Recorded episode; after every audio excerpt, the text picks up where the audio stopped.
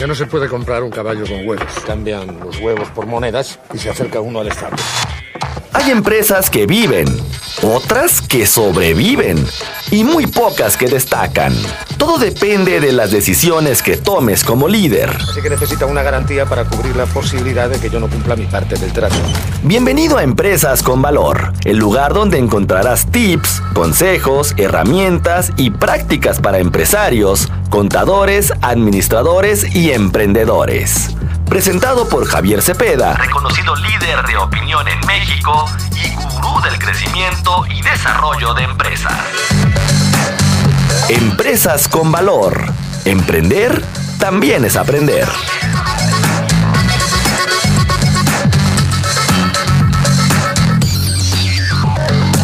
Hay problema, no hay problema. ¿Cuál es el problema? Los editorialistas. 9 de la mañana con 49 minutos. Oiga, fíjese bien de lo que le voy a contar. El día de ayer, justamente, estaba leyendo el periódico Mural y aparecía una información que me pareció sumamente relevante. Las empresas comenzaron ya a promover amparos contra la reforma que eliminó el outsourcing publicada el 23 de abril, por la cual ahora solo está permitida la subcontratación para servicios especializados que no formen parte de su actividad principal, dice juzgados federales de la Ciudad de México y Monterrey, recibieron en las últimas tres semanas amparos de al menos 135 empresas, entre ellas PepsiCo, Gamesa, Maizoro, Siemens, Comercial Mexicana y Sumesa Mary Kay Service, Frisa y Hoteles Park Royal. ¿Por qué le cuento esto? Bueno, porque ya habíamos platicado también en alguna de estas colaboraciones justamente con Javier Cepeda, nuestro colaborador, experto por supuesto en finanzas, en temas económicos, contables, sobre lo que se venía o lo que se visualizaba con el tema del outsourcing, cómo las empresas iban a empezar pues a buscar estrategias justamente para evitar esto, las pérdidas que podían generar, los gastos que les iban a incrementar o cómo los iban por supuesto, a manejar. Y bueno, pues ahora viene el tema de los amparos, algo que ya habíamos platicado. Javier, ¿cómo estás? Buenos días.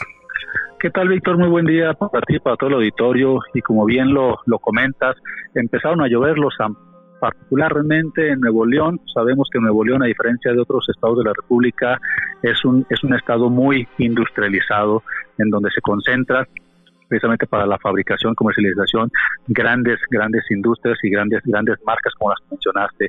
Efectivamente, ya hay amparos precisamente para la reforma, en contra de la reforma al outsourcing, que por un lado prohíbe la subcontratación de personal y por otro lado busca regular la subcontratación de servicios especializados. Sin embargo, todavía tenemos que esperar cuáles van a ser las resoluciones definitivas, dado que todo, toda esta serie de amparos tiene, tiene tintes muy claros, mi querido Víctor. Por un lado, las empresas que se están amparando, eh, como bien lo mencionaste, son grandes empresas y particularmente lo que les duele a estas empresas es el tema del reparto de utilidades.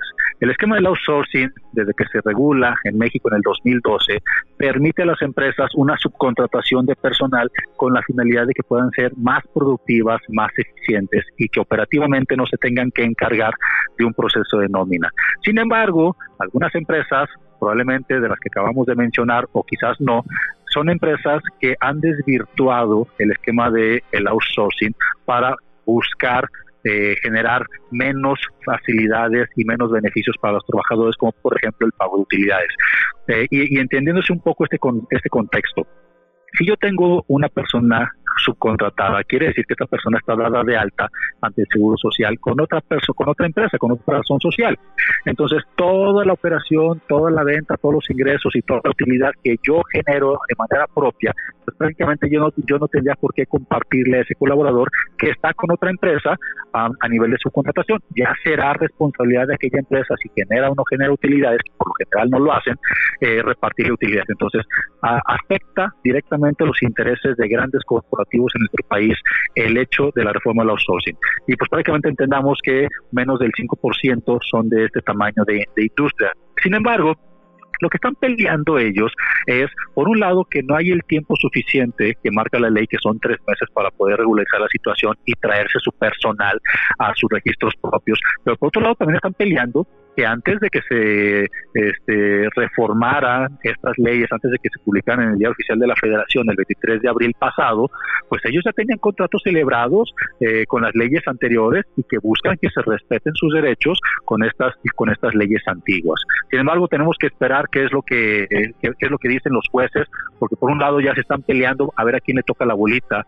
Eh, los jueces administrativos dicen que el tema es laboral, como bien lo dice el, diario, y los jueces laborales dicen que este es tema administrativo. Entonces vamos viendo a ver quién se va a hacer responsable de dar eh, el carpetazo y para ver qué tipo de resoluciones van a, van a entregar. Sin embargo, el tiempo sigue corriendo. En lo que dicen, como dicen por ahí, en lo que son peras o son manzanas, el tiempo sigue corriendo. Estas empresas, a partir del momento en que solicitaron y les brindaron el amparo, pues prácticamente no tienen la obligación de cumplir con esta reforma, pero todos los demás, mi querido Víctor, sí tenemos que hacerlo. Sin embargo, en este sentido, todavía nos quedan 68 días de los 90 que nos habían dado como margen para poder regularizar la situación. Y aquí lo más importante ya no es tanto ahorita el tema del outsourcing, hablando particularmente de la subcontratación de personal subordinado. Entiéndase que esta reforma prácticamente nos habla un 10% del tema laboral y un 90% del tema fiscal, en donde precisamente las autoridades como el SAT, el IMSS, el Infonavit y la Secretaría de Trabajo quieren fiscalizar en mayor medida a los contribuyentes para que no desvirtúen, para que no evadan sus responsabilidades eh, y para que no evadan el tema de impuestos. Entonces, en el, en el caso del 90% de, de la reforma que tiene tintes fiscales, las empresas tenemos que entender que probablemente creamos o podamos creer que no nos afecta esta reforma al no tener personal subcontratado o al no dedicarnos a proveer personal. Pero ¿qué crees? Si eres una empresa que se dedica a brindar servicios de cualquier tipo, en donde va de por medio tu personal, o eres una empresa que se dedica a recibir servicios en donde va de por medio el personal de tu proveedor, entonces esta reforma te afecta, esta reforma te impacta y tenemos que regularizarnos. En ese sentido, lo primero que nosotros estamos haciendo es hacer un análisis previo de la situación actual del contribuyente, la revisión de contratos, esquemas laborales, formas y medios de pago, relación con clientes proveedores, la revisión de todos los contratos mercantiles y laborales, para poder después del análisis efectuar una, una serie de opciones para los contribuyentes que, que, puedan tener beneficios tanto fiscales, legales, económicos y financieros. Hay quienes dicen, yo cumplo, me registro y listo, se acabó. La realidad es de que te puede salir muy caro solamente el registrarte sin hacer un análisis previo y considerar todas las aristas para poder cumplir con esta obligación, que prácticamente pues, nos quedan 68 días, de los cuales la Secretaría de Trabajo toma un promedio de 30 días naturales para pronunciarse al respecto, mi querido Víctor. Pierre, como bien lo señalas tú, el tiempo sigue corriendo. Una cosa son los amparos que están poniendo estas grandes empresas y otra cosa son las reformas fiscales que por supuesto estamos obligados a cumplir. Muchísimas gracias y nos escuchamos la próxima semana, pero primero, ¿dónde te encontramos? Al contrario, para servirles es un gusto y me encuentran en, todas las redes sociales como Javier Cepeda Oro y en WhatsApp directo 3314 56 6526. Un abrazo para todos. 526. Un abrazo, por supuesto, también para ti. Se lo repito, 3314 56 6526. La voz de Javier Orozco, Javier Cepeda, perdón, estoy. Acá todavía me quedé con el tema de la mañanera. Javier Cepeda, experto en finanzas y economía. ¿Qué cambiando el nombre, Javier? no, si sale, si sale de la mañana, entonces no, Víctor. ¿eh? No, no, perdón. bueno, ahí está Javier Cepeda, experto en economía y finanzas. BIOS, www.bios.fan presentó.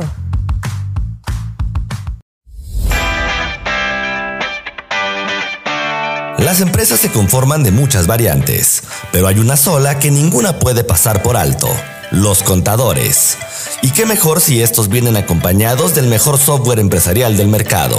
Compact E, sistemas que te permiten tener todo en un mismo sitio. Puntos de venta, procesos contables, comerciales, fiscales y financieros, administrar tu nómina, cumplir con las obligaciones de ley e incluso acceder a la información de tu negocio desde cualquier parte del mundo. ¿Dudas? BIOS, empresa líder en venta de software empresarial, soluciones 360 y cursos en línea, tiene todo lo necesario para que conozcas las ventajas de adquirir el software Compact E. Trabajamos de la mano contigo para darte herramientas para que tu empresa rinda más, eficientar tus procesos, darte información oportuna y evitar que tu competencia progrese antes que tú.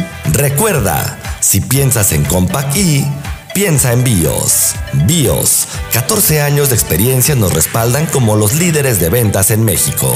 Conócenos en bios.fan o mándanos un WhatsApp al 3328 34 65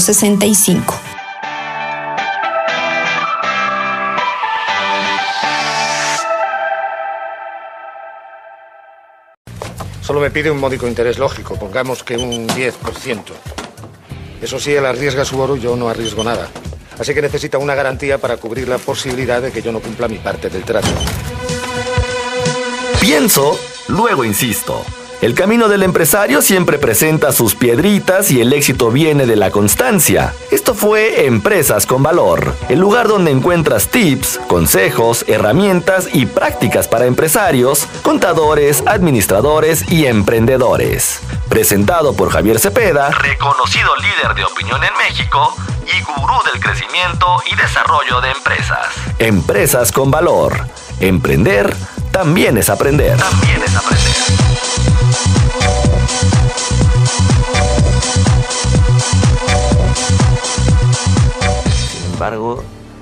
Sin embargo, si devolvemos una moneda, nos quedarán nueve. Nueve a cada uno. Así que si aún debemos diez monedas, al cabo de un año seguiremos con el mismo problema y además tendremos menos dinero.